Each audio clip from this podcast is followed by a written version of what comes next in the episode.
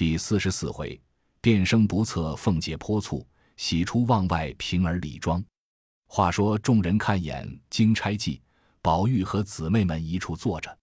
林黛玉因看到南记这出上，便和薛宝钗说道：“这王石鹏也不通得很，不管在那里记一记罢了，必定跑到江边子上来做什么？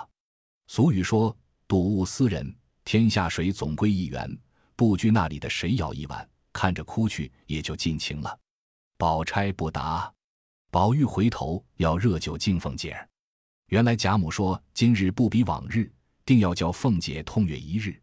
本来自己懒怠坐席，只在里间屋里榻上歪着，和薛姨妈看戏，随心爱吃的捡几样放在小几上，随意吃着说话，将自己两桌席面赏给那没有席面的大小丫头，并那应差听差的妇人等，命他们在窗外廊檐下也只管坐着，随意吃喝，不必拘礼。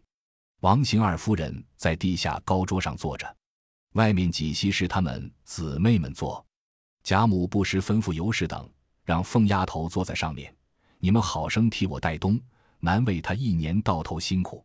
尤氏答应了，又笑回道：“她坐不惯首席，坐在上头，横不是，竖不是的，酒也不肯吃。”贾母听了，笑道：“你不会，等我亲自让她去。”凤姐忙也进来，笑道。老祖宗，别信他们的话，我吃了好几盅了。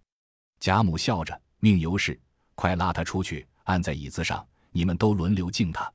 他再不吃，我当真的就亲自去了。”尤氏听说，忙笑着又拉他出来坐下，命人拿了台盏来斟酒，笑道：“一年到头，难为你孝顺老太太和太太和我，我今儿没什么疼你的，亲自斟杯酒，乖乖的在我手里喝一口。”凤姐笑道：“你要安心孝敬我。”跪下，我就喝。尤氏笑道：“说的你不知是谁。我告诉你说，好容易今儿这一遭过了后，知道还得像今儿这样不得了。趁着尽力灌丧两盅罢。”凤姐见推不过，只得喝了两盅。接着众姊妹也来，凤姐也只得每人的喝一口。赖大妈妈见贾母上这等高兴，也少不得来凑趣儿，领着些嬷嬷们也来敬酒。凤姐也难推脱，只得喝了两口。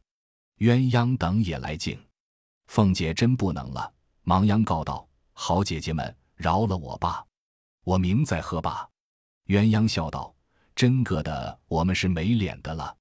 就是我们在太太跟前，太太还赏个脸呢。往常倒有些体面，今儿当着这些人，倒拿起主子的款来了。我原不该来，不喝，我们就走。”说着，真个回去了。凤姐忙赶上拉住，笑道：“好姐姐，我喝就是了。”说着，拿过酒来，满满的斟了一杯，喝干。鸳鸯方笑了散去，然后又入席。凤姐自觉酒沉了，心里突突的似往上撞，要往家去歇歇。只见那耍百戏的上来，便和尤氏说：“预备赏钱，我要洗洗脸去。”尤氏点头。凤姐瞅人不防，便出了席。往房门后檐下走来，平儿、留心也忙跟了来。凤姐便扶着他，才至穿廊下，只见他房里的一个小丫头子正在那里站着，见他两个来了，回身就跑。凤姐便疑心，忙叫那丫头先只装听不见，无奈后面连平儿也叫，只得回来。凤姐越发起了疑心，忙和平儿进了穿堂，叫那小丫头也进来，把隔山关了。凤姐坐在小院子的台基上，命那丫头跪了，喝命平儿叫两个二门上的小厮来拿绳子鞭子，把这眼睛里没主子的小蹄子打烂了。那小丫头已经吓得魂飞魄散，哭着只管碰头求饶。凤姐问道：“我又不是鬼，你见了我不说规规矩矩站住，怎么倒往前跑？”那小丫头哭道：“我原没看见奶奶来，我又记挂着房里没人。”所以跑了。凤姐道：“房里既没人，谁叫你来的？你便没见我。我和平儿在后头扯着脖子叫了你十来声，越叫越跑，离得又不远，你聋了不成？你还和我犟嘴？”说着，便扬手一掌打在脸上，打的那小丫头子一栽。这边脸上又一下，当时小丫头子两腮子胀起来。平儿忙劝奶奶仔细手疼。凤姐便说。你再打着问他跑什么？他再不说，把嘴撕烂了他的。那小丫头子先还犟嘴，后来听见凤姐要烧了红烙铁来烙嘴，方哭道：“二爷在家里，打发我来这里瞧着奶奶的。若见奶奶散了，先叫我送信儿去。不成望奶奶这会子就来了。”凤姐见话中有文章，便又问道：“叫你瞧着我做什么？难道怕我家去不成？必有别的缘故。快告诉我，我从此以后疼你。你若不细说。”立刻拿刀子来割你的肉，说着，回手向头上拔下一根簪子来，向那丫头嘴上乱戳，吓得那丫头一行躲，一行哭求道：“我告诉奶奶，可别说我说的。”平儿一棒劝，一面催他，叫他快说。那丫头便说道：“二爷也是才来房里的，睡了一会醒了，打发人来瞧瞧奶奶，说才坐席，还得好一会才来呢。二爷就开了箱子，拿了两块银子。”还有两根簪子，两匹缎子，叫我悄悄的送与鲍二的老婆去，叫他进来。他收了东西，就往咱们屋里来了。二爷叫我来瞧着奶奶，底下的事我就不知道了。凤姐听了，已气得浑身发软，忙立起身来，一进来家，刚至院门，只见有个小丫头在门前探头，一见了凤姐，也缩头就跑。凤姐提着名字喝住。那丫头本来伶俐，见躲不过了，月性跑了出来，笑道：“我正要告诉奶奶去呢，可巧奶奶来了。”凤姐道：“告诉我什么？”那丫头便说：“二爷在家。”这般如此，将方才的话也说了一遍。凤姐啐道：“你早做什么来着？这会子我看见你了，你来推干净儿。”说着也扬手一下，打的那丫头一个趔趄，便蹑手蹑脚的走至窗前。往里听时，只听里面说笑。那妇人笑道：“多早晚你那阎王老婆死了就好了。”贾琏道：“她死了，再娶一个也是这样，又怎么样呢？”那妇人道：“她死了，你倒是把平儿扶了正，只怕还好些。”贾琏道：“如今连平儿他也不叫我沾一沾了，平儿也是一肚子委屈不敢说，我命里怎么就该犯了夜叉星？”凤姐听了，气得浑身乱颤，又听他俩都赞平儿，便疑平儿素日背地里自然也有埋怨的话了。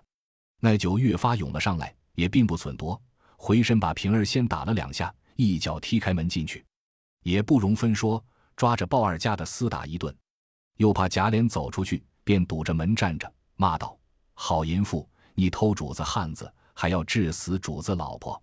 平儿过来。”你们淫妇忘八一条藤，多闲着我，外面你哄我。说着，又把平儿打了几下，打的平儿有冤无处诉，只气得干哭，骂道：“你们做这些没脸的事，好好的又拉上我做什么？”说着，也把鲍二家的厮打起来。贾琏也因吃多了酒，近来高了兴，未曾做的机密。一见凤姐来了，已没了主意；又见平儿也闹起来，把酒也沏上来了。凤姐儿打鲍二家的，他已又气又愧，只不好说的。今见平儿也打，便上来踢骂道：“好娼妇，你也动手打人！”平儿怕打，忙住了手，哭道：“你们背地里说话，为什么拉我呢？”凤姐见平儿怕假脸，越发气了，又赶上来打着平儿，偏叫打包两家的。平儿急了，便跑出去找刀子要寻死。外面众婆子丫头忙拦住解劝。这里，凤姐见平儿寻死去，便一头撞在贾琏怀里，叫道：“你们一条藤儿害我，被我听见了，倒都吓起我来，你也勒死我！”贾琏气得墙上拔出剑来说道：“不用寻死，我也急了，一起杀了，我偿了命，大家干净。”正闹得不开交，只见尤氏等一群人来了，说：“这是怎么说？才好好的就闹起来。”贾琏见了人，越发以酒三分醉。乘起威风来，故意要杀凤姐儿。凤姐儿见人来了，便不似先前那般泼了，丢下众人，便哭着往贾母那边跑。此时戏已散出，凤姐跑到贾母跟前，趴在贾母怀里，只说：“老祖宗救我，琏二爷要杀我呢。”贾母、邢夫人、王夫人等忙问：“怎么了？”凤姐哭道：“我才家去换衣裳，不妨琏二爷在家和人说话，我只当是有客来了。”吓得我不敢进去，在窗户外头听了一听，原来是和鲍二的媳妇商议，说我厉害，要拿毒药给我吃了，治死我，把平儿扶了正。我元气了，又不敢和他吵，原打了平儿两下，问他为什么要害我，他骚了，就要杀我。贾母等听了，都信以为真，说这还了得，快拿了那下刘种子来。一语未完，只见贾琏拿着剑赶来，后面许多人跟着。贾琏明仗着贾母素日疼他们，连母亲神母也无碍，故逞强闹了来。邢夫人、王夫人见了，气得忙拦住，骂道：“这下刘种子，你越发反了！老太太在这里呢。”贾琏眯斜着眼道：“都是老太太惯的他，他才这样，连我也骂起来了。”邢夫人气得夺下剑来，只管喝他快出去。那贾琏撒娇撒痴，闲言闲语的，还只乱说。贾母气的说道：“我知道你不把我们放在眼睛里，叫人把他老子叫来，看他去不去。”贾琏听见这话，方趔趄着脚出去了，赌气也不往家去，便往外书房来。这里邢夫人、王夫人也说凤姐儿。贾母笑道：“什么要紧的事？小孩子年轻，馋嘴猫似的，那里保得住不这么着？从小世人都打这么过的，都是我的不是。”他多吃了两口酒，又吃起醋来，说的众人都笑了。贾母又道：“你放心，等明我叫他来替你赔不是。你今儿别要过去骚着他。”因又骂平儿那蹄子，素日我倒看他好，怎么暗地里这么坏？尤氏等笑道：“平儿没有不是，是凤丫头拿着人家出气，两口子不好对打，都拿着平儿杀性子。平儿委屈的什么似的呢？老太太还骂人家。”贾母道：“原来这样，我说那孩子倒不像那狐媚眼道的，既这么着，可怜见的，白受他的气。因叫琥珀来，你出去告诉平儿，就说我的话。我知道他受了委屈，明我叫凤姐儿替他赔不是。今儿是他主子的好日子，不许他胡闹。原来平儿早被李纨拉入大观园去了。平儿哭得哽咽难抬。宝钗劝道：你是个明白人。”素日奉丫头和等待你，今儿不过他多吃一口酒，他可不拿你出气，难道倒拿别人出气不成？别人又笑话他吃醉了，你只管这会子委屈，素日你的好处岂不都是假的了？正说着，只见琥珀走来说了贾母的话，平儿自觉面上有了光辉，方才渐渐的好了，也不往前头来。宝钗等歇息了一会，方来看贾母、凤姐。宝玉便让平儿到怡红院中来，袭人忙接着笑道：“我先原要让你的，只因大奶奶和姑娘们都让你，我就不好让的了。”平儿也陪笑说：“多谢。”因又说道：“好好的，从那里说起，无缘无故白受了一场气。”袭人笑道：“二奶奶素日待你好，这不过是一时气急了。”平儿道：“二奶奶倒没说的，只是那个淫妇治的我，他又偏拿我凑趣儿。”还有我们那糊涂爷倒打我，说着便又委屈，禁不住落泪。宝玉忙劝道：“好姐姐，别伤心，我替他们两个赔个不是吧。”平儿笑道：“与你什么相干？”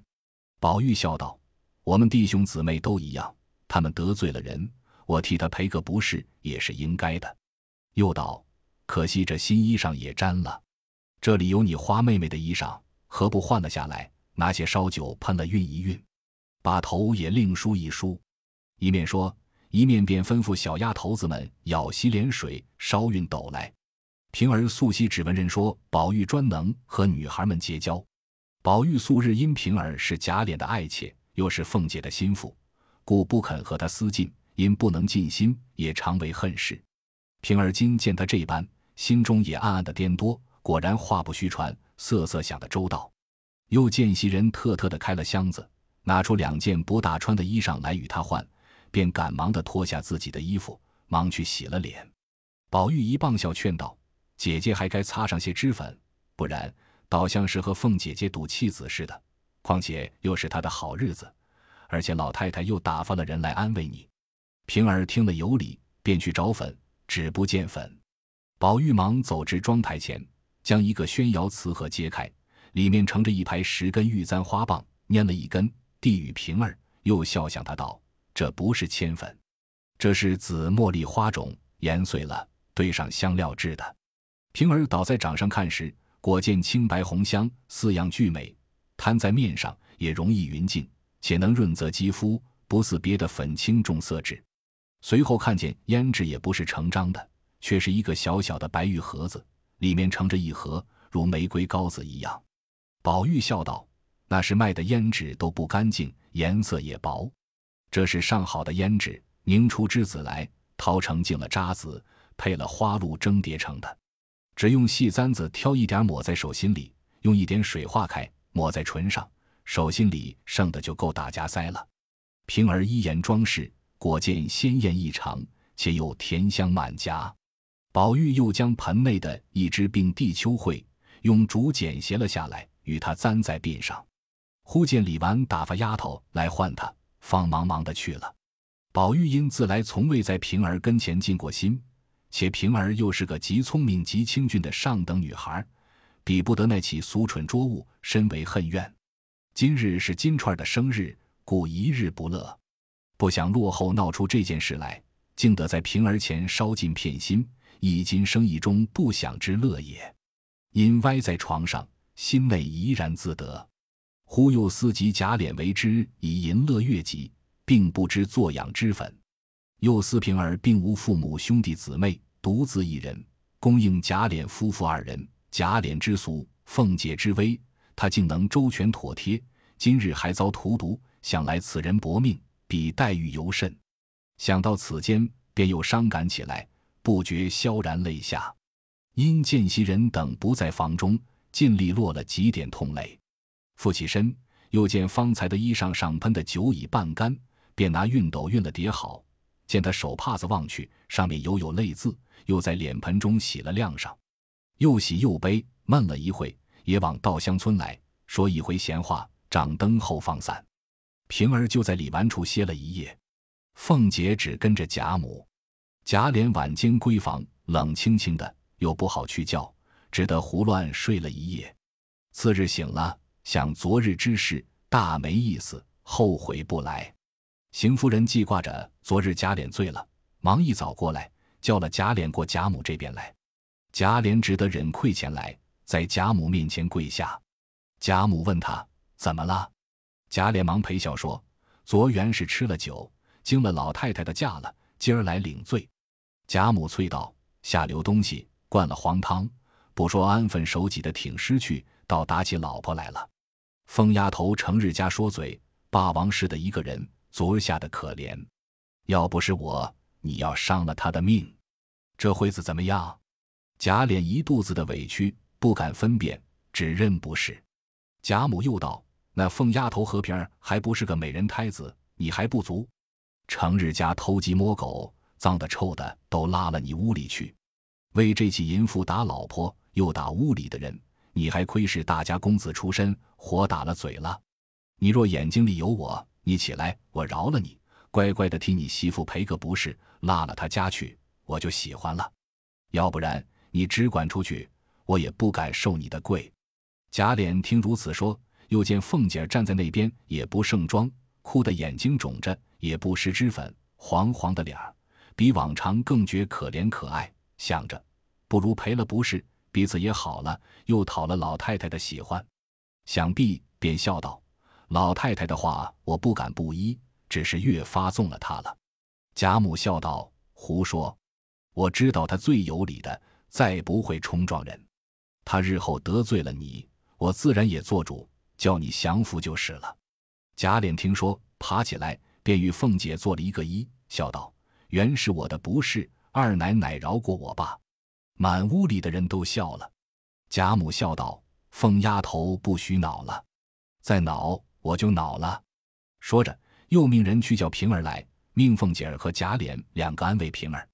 贾琏见了平儿，越发顾不得了。所谓妻不如妾，妾不如偷。听贾母一说。便赶上来说道：“姑娘昨儿受了屈了，都是我的不是。奶奶得罪了你，也是因我而起。我赔了不是不算外，还替你奶奶赔个不是。”说着也做了一个揖，引得贾母笑了，凤姐也笑了。贾母又命凤姐儿来安慰她。平儿忙走上来给凤姐磕头，说：“奶奶的千秋，我惹了奶奶生气，是我该死。”凤姐正自愧悔，昨日酒吃多了，不念素日之情，浮躁起来，未听了傍人的话，无故给平儿没脸。今反见他如此，又是惭愧，又是心酸，忙一把拉起来，落下泪来。平儿道：“我服侍了奶奶这么几年，也没贪我一指甲，就是昨儿打我，我也不怨奶奶，都是那淫妇治的，怨不得奶奶生气。”说着，也滴下泪来了。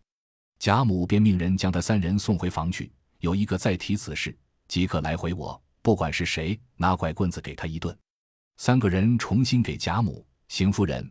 王夫人磕了头，老嬷嬷答应了，送他三人回去。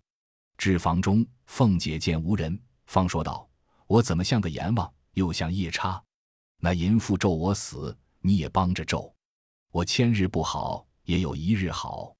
可怜我熬得连个淫妇也不如了，我还有什么脸来过这日子？”说着又哭了。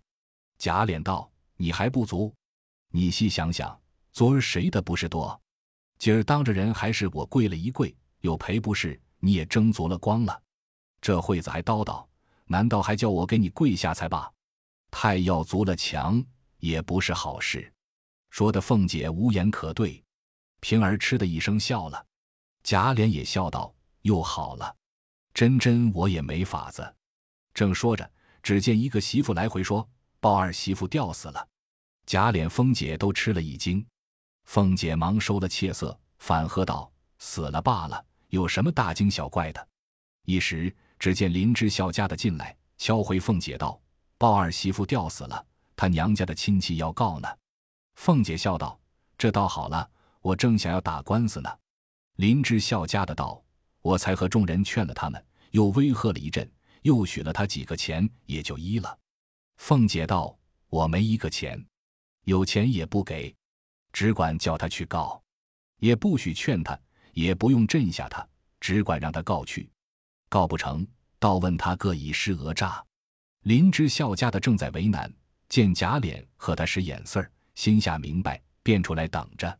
贾琏道：“我出去瞧瞧，看是怎么样。”凤姐道：“不许给他钱。”贾琏一进出来，和林之孝来商议，这人去做好做歹，许了二百两发送才罢。贾琏生恐有变，又命人去和王子腾说，将翻译仵作人等叫了几名来，帮着办丧事。那些人见了如此，纵要复辩，亦不敢辩，只得忍气吞声罢了。贾琏又命林之孝将那二百银子入在流年账上，分别添补开销过去，又提及给鲍二些银两，安慰他说：“另日再挑个好媳妇给你。”鲍二又有体面，又有银子，有何不依？便仍然奉承贾琏，不在话下。里面凤姐心中虽不安，面上只管杨不理论。因房内无人，便拉平儿笑道：“我昨儿灌丧醉了，你别埋怨。打了那里，让我瞧瞧。”平儿道：“也没打中。”只听得说：“奶奶姑娘们都进来了。”